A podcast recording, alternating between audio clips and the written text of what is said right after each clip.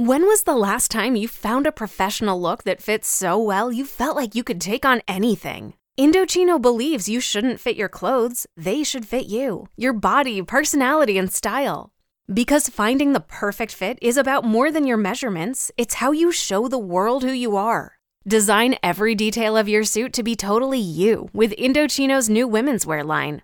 Simply submit your measurements online or visit an expert style guide at an Indochino showroom. They have hundreds of high quality fabrics and details to choose from and are always adding new options so you can add your own flair. With endless ways to customize, designing an outfit is easy. Just tell Indochino how you want it, and that's how they'll make it. Find your perfect fit and stand out in style with a custom suit from Indochino. For 10% off, use promo code WOMEN when you visit Indochino.com to book a showroom appointment or place an order. That's I N D O C H I N O.com, promo code WOMEN.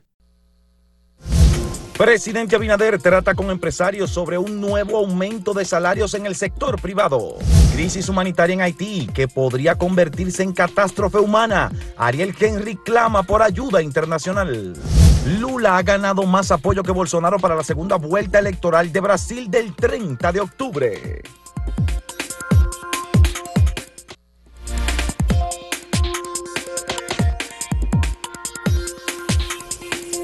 El presidente Luis Abinader se reunió ayer con representantes de la denominada cúpula empresarial y tocaron un tema muy importante para la mayoría de las personas, sobre todo quienes trabajan en el sector privado, que es sobre la posibilidad de un nuevo aumento salarial, pero esta vez podría ser un aumento general.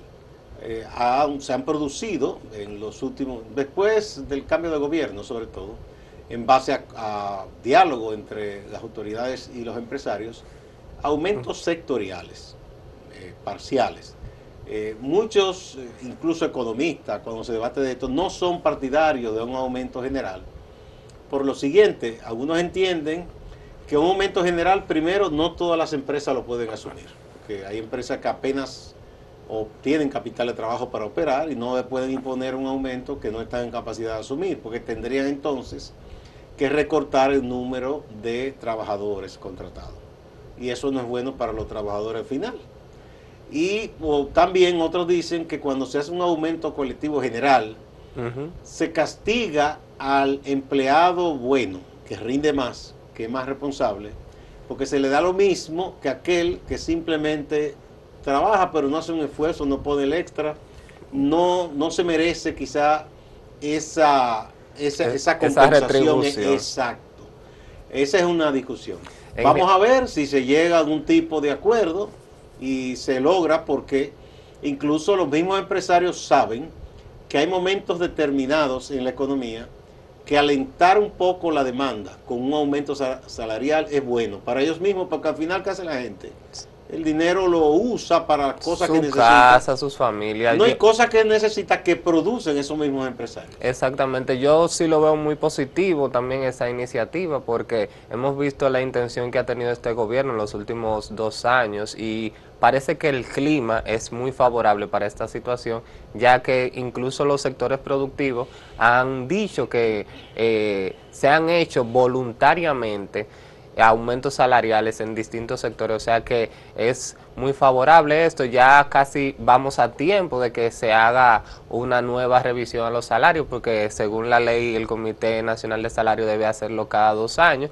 Ese Y- es el mínimo nada más Ajá, que el- contempla el, el Comité Nacional de Salario. y en real, realmente hay que admitir que aunque quizás no es una atribución directamente al gobierno, esta gestión ha tenido una intención formidable en que haya salarios más dignos para la sociedad dominicana. Bueno, se han hecho arreglos, por ejemplo, en- para los agricultores, para el sector construcción, entre otros. el sector financiero no eh, sectorizado, que Exacto. él incluyendo el de la Se- zona Hay franca. cosas se han hecho de manera parcial. Sí, sí. Eh, ojalá que el- la administración pública, que el gobierno también, haga también ajustes de salario en los empleados públicos. sí, sí, que Eh, se sabe que es una carga porque son muchos empleados y que el gobierno maneja una situación de crisis y que tiene que aportar recursos para subsidiar los combustibles, para subsidiar productos debido a la inflación internacional que también nos afecta, pero no estaría de más que también se haga una compensación que sea mínima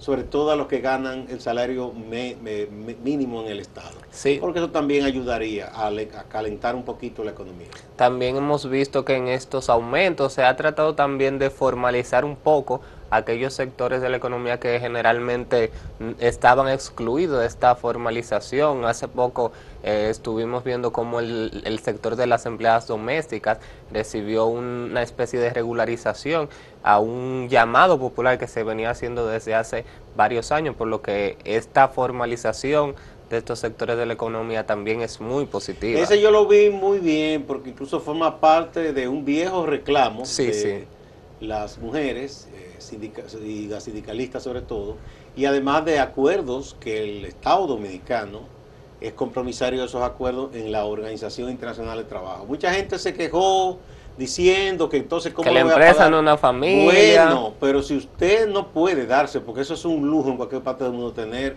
una empleada doméstica, no, haga usted sus cosas no estamos en la época de tener una especie de semi-esclava o semi-esclavo en la casa. sí. No. Hay muchas personas que en el caso de las empleadas domésticas honraban esos acuerdos, o sea, le daban todas sus prestaciones, el, el doble sueldo, etcétera, pero, eso, era la minoría, la realidad era que las empleadas domésticas siempre han sido vulneradas en nuestro país con salarios muy por debajo de los salarios nacionales. Y horarios de trabajo. Jornadas demasiado extensas también. Y apenas le daban el domingo, algo así. Entonces, no, si usted quiere tener un servicio doméstico, usted trata con dignidad, con respeto y en base a lo que ordena la ley a esa persona que usted tiene contratada en su casa.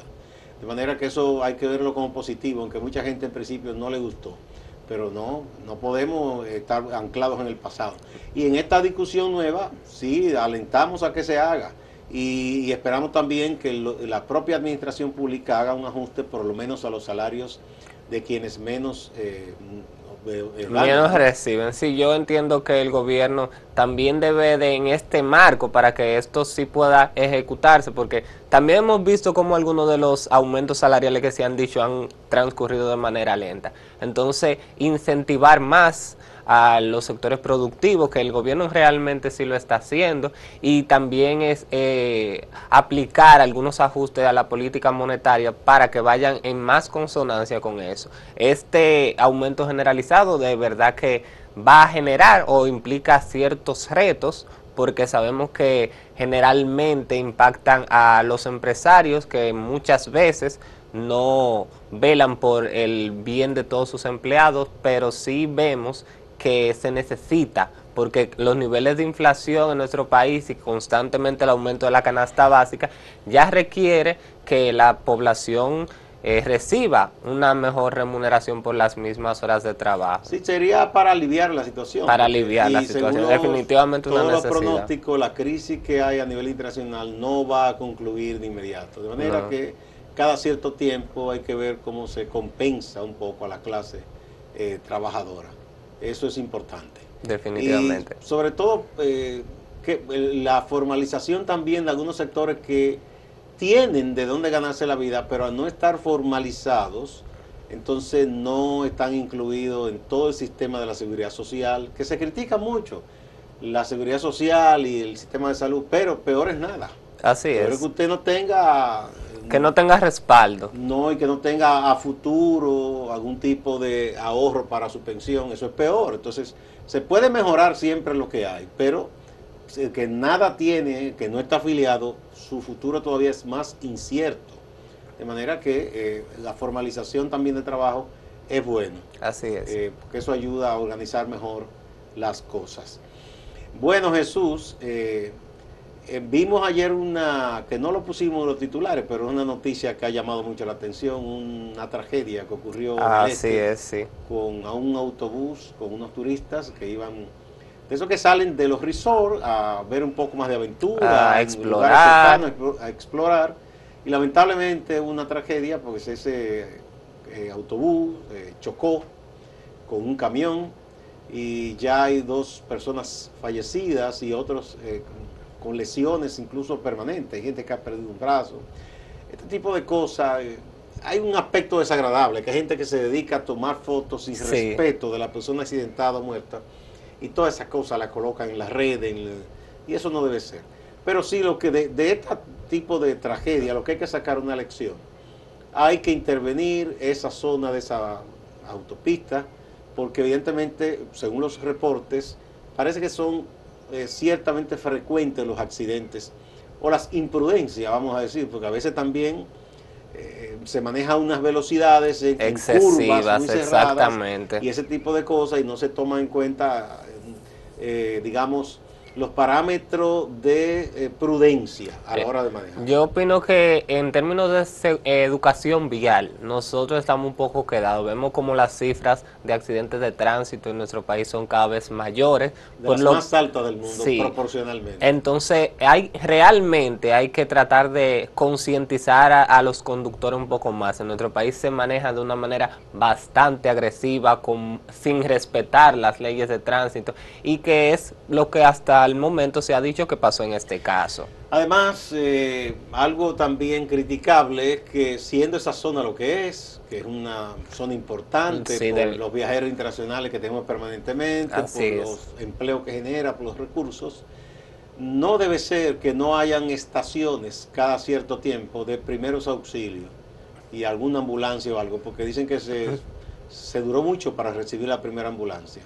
Ciertamente que no estaba en un lugar, eh, digamos, en una ciudad ni nada, pero eh, son de las cosas que hay que tomar en cuenta a futuro, para que ah, si ocurre algo que uno espera que no ocurra, el auxilio llegue lo más temprano posible. Pero vamos a la pausa, pero antes vamos a mostrarles a ustedes la pregunta que hemos puesto en el sondeo de hoy. Eh, ¿Cuál precandidato, a propósito de que el PLD el 16 de mes va a celebrar su consulta para elegir candidato, ¿Cuál precandidato del PLD le genera mayor confianza? Y ahí están Francisco Domínguez Brito, Margarita Cedeño, Abel Martínez, u otros, porque hay otros tres, pero eh, obviamente no son los que más suenan. Marisa Hernández, Karen Ricardo y Luis, de eh, León. Luis de León. Entonces, a ver cuál de los seis eh, a ustedes le generan más confianza. Vamos a la pausa y volvemos.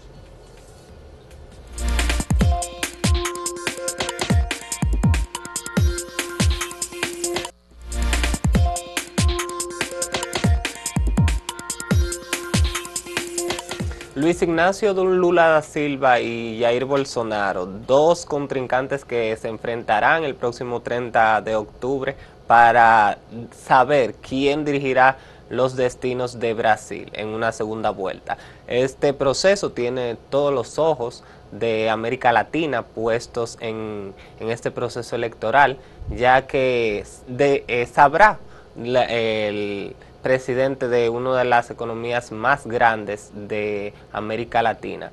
Ya las encuestas empiezan a vaticinar que en esta segunda vuelta Lula da Silva ganaría por un 55% aproximadamente.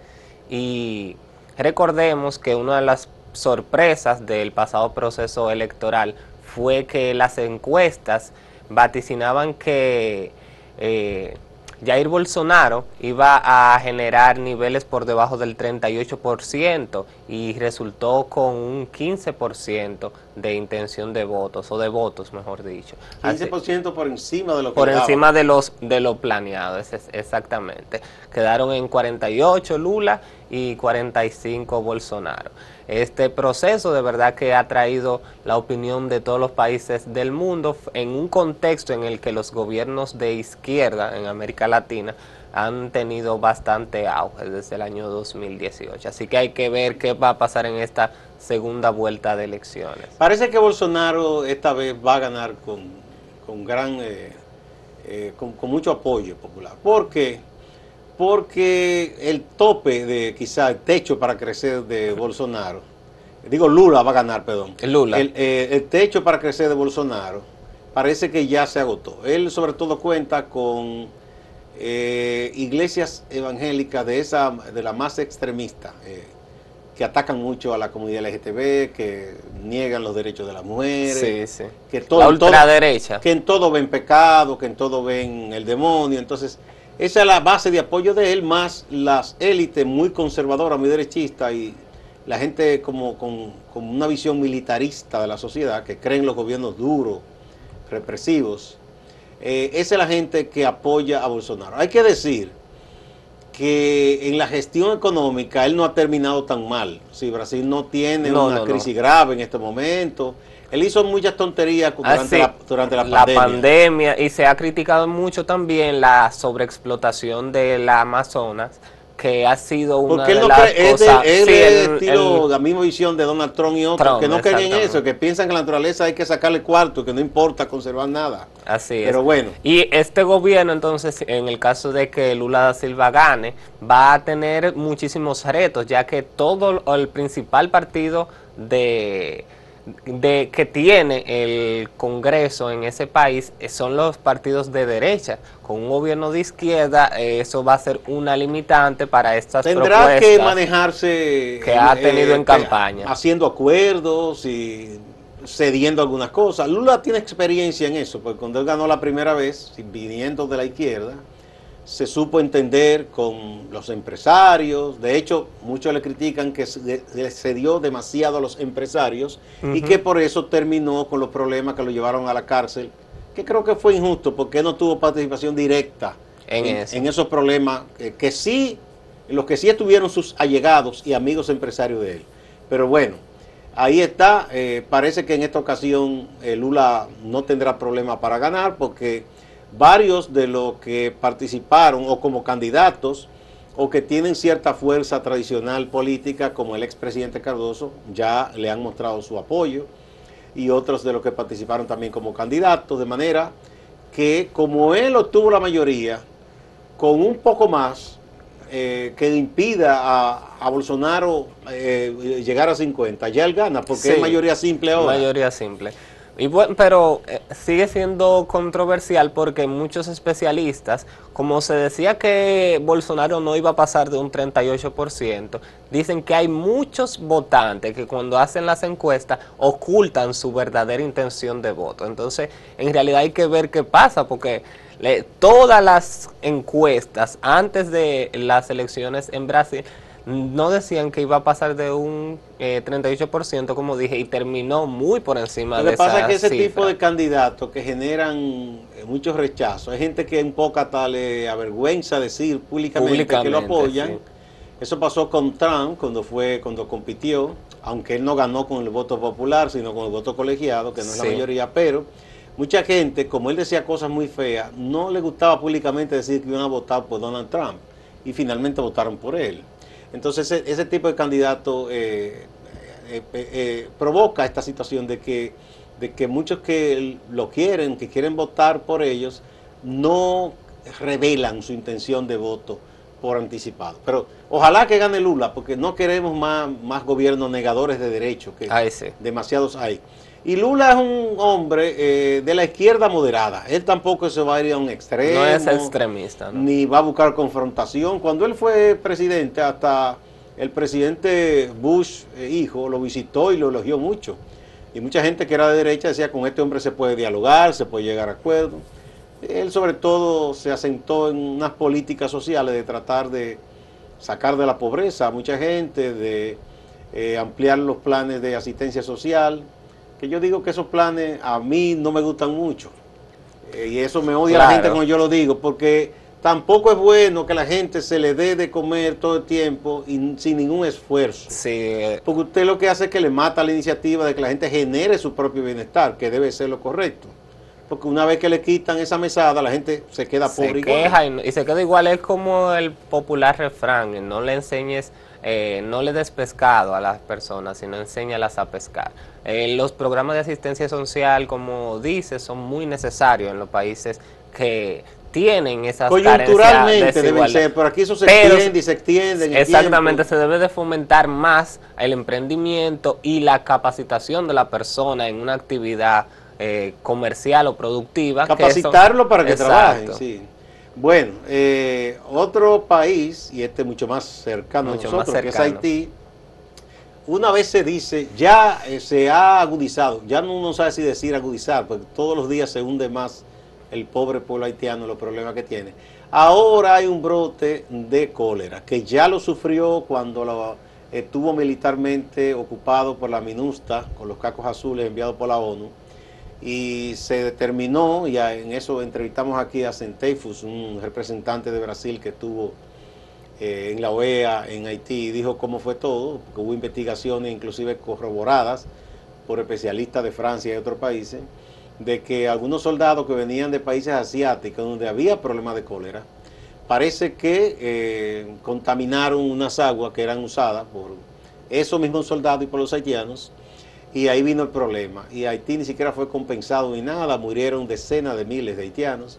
En esa ocasión el cólera también eh, pasó, a, República Dominicana porque eh, el territorio no se divide. O sea, tú tienes una frontera que es una creación, ¿verdad?, de los países administrativamente, pero eso no detiene cosas de la naturaleza. Entonces, eh, en esta ocasión aquí ya hay una alerta eh, de que la gente tome cuidado, eh, que mantenga medidas de higiene estrictas, sobre todo en el agua que toma, en los alimentos que manipula para ingerir, hay que tener cuidado. Y en Haití, el primer ministro interino, pero que se ha prolongado ahí en el tiempo, Ariel Henry, ha dicho, ya ha admitido algo que él, al enviado que habló en el Consejo de la ONU, no, lo admitió y, me supone uno que por instrucción del mismo Henry. En esta ocasión él dice, señores, no podemos solo. O sea, admite que Haití solo no puede con tantas cosas. Y ha clamado esta vez por la ayuda internacional. Ojalá que de verdad, si es que decían, bueno, es que los haitianos no quieren, pero ya Ariel ha dicho que no pueden. Que, con la situación. Pide auxilio. Pues que la comunidad internacional que tanto ha prometido ayudar a Haití, pues diga presente, este es el momento, y eh, acuda en ayuda de Haití.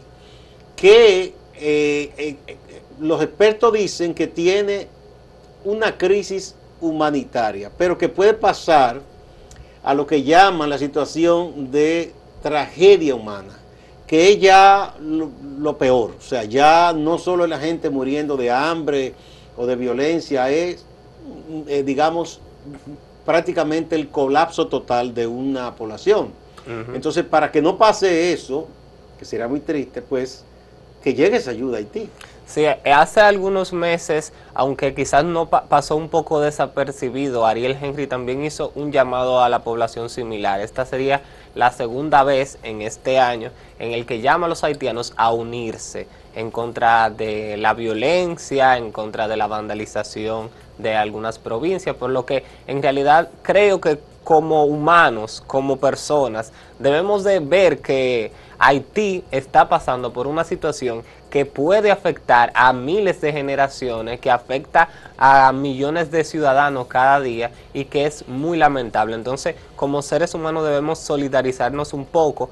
Ya la comunidad internacional que ha dicho, por ejemplo, en, en el Consejo de Seguridad que tiene medidas o que va a proponer intenciones, debemos de respaldar estas acciones para que los haitianos, que son un pueblo que desafortunadamente ha pasado por tanto, tenga una mejor resolución a esta situación. Bueno, esperemos que esta vez por fin llegue esa ayuda. Jesús, para que les diga a los amigos y amigas del tema del día de nuevo. Así es, vamos a ver algunos de los resultados con respecto a la pregunta del día. Ah, vamos a repetir la pregunta primero cuál precandidato del PLD genera mayor confianza, recordando que el próximo 16, eh, de octubre, 16 de octubre viene la consulta.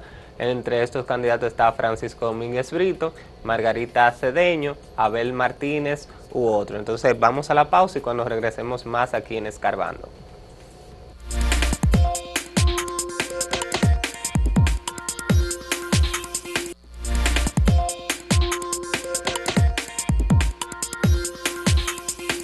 Vamos a ver cómo la gente ha respondido, Jesús. Mira, aquí este es en, vamos al portal. Ok. En el portal acento.com.de. Mira, aquí Abel Martínez eh, eh, tiene el 34.13% a su favor, que dicen que es el candidato que le genera más confianza, ¿verdad? Eh, según el criterio de quienes votaron acá. En segundo lugar, está la opción otros. O sea, ahí está Luis de León, Karen Ricardo y Marisa Hernández. Digamos entre los tres, 27.78%. Y eh, entonces en tercer lugar está Francisco Domínguez Berito con 26.19%. Y en cuarto lugar, Margarita Cedeño, 11.9%. Esto es la percepción de la gente de la confianza que le generan estos aspirantes del PLD. Y sí, así mismo pasamos a otra red social, aquí en Twitter, vemos que los resultados son más o menos eh, parecidos. Abel Martínez aquí en Twitter también encabeza la lista con un 51.7%. Eh, tenemos a Francisco Domínguez Brito en segundo lugar con un 24.1%, a Margarita Cedeño en tercer lugar con un 13.8% y los otros precandidatos con un 10.3%. Vamos a ver en YouTube. Aquí eh, igual, Abel Martínez, 54%. Segundo lugar, eh, Margarita Cedeño, 20%. Tercer lugar, la opción otros, que ahí están los otros tres que no son de los, eh, que están a la De los más populares. Y Francisco Domínguez Brito, 12%. Si es por esto, entonces parece que la gente confía más, en los PLDistas por lo menos, en Abel Martínez. Así es. Vamos directamente entonces con el compañero Máximo Laureano a la ciudad de Santiago. Gracias compañeros, saludos. Desde el inicio de la temporada escolar se ha estado denunciando en Santiago la falta de butacas en las escuelas, a pesar de que hace una semana el Ministerio de Educación representado en esta jurisdicción por la profesora Marieta Díaz presentó un reporte con entrega de butacas en algunos centros educativos las denuncias continúan. Se habla de que maestros han tenido que prestar sus mesas para que los estudiantes puedan tomar clases, que hay escuelas donde se turnan los estudiantes para utilizar los asientos. Veamos lo que nos cuentan dirigentes comunitarios de Santiago Oeste en Cienfuego en relación a esta situación. El caso particular de aquí de la Gabina de León tiene que ver con la falta de, butacas. Eh, hay una población muy alta que fue inscrita y según informaciones que tengo que realmente me duele, han tenido que dividir los grupos. Es decir, que hay un, grupo uno que es de lunes, miércoles y viernes y el segundo grupo que asiste los martes y los jueves.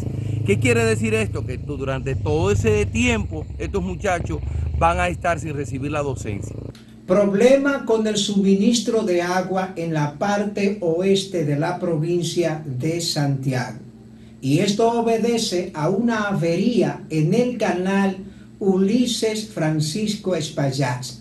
Todas las familias cuyo suministro de agua potable depende de este canal están sin servicio las autoridades están llevando a cabo la reparación de la avería. Eddie Chávez, quien es el director distrital de Santiago Oeste, habla de que se está trabajando de manera continua para resolver la situación.